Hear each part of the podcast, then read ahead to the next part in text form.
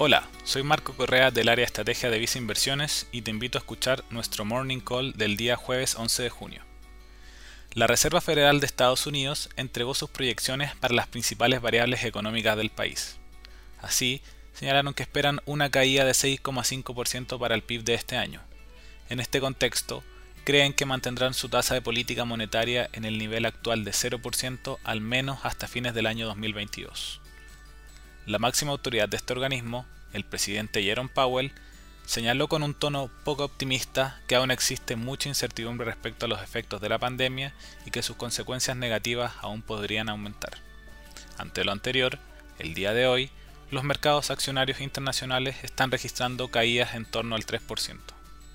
Por otra parte, las tasas de interés de instrumentos soberanos registran caídas en torno a los 10 puntos básicos, lo que favorece el rendimiento para esta clase de activos.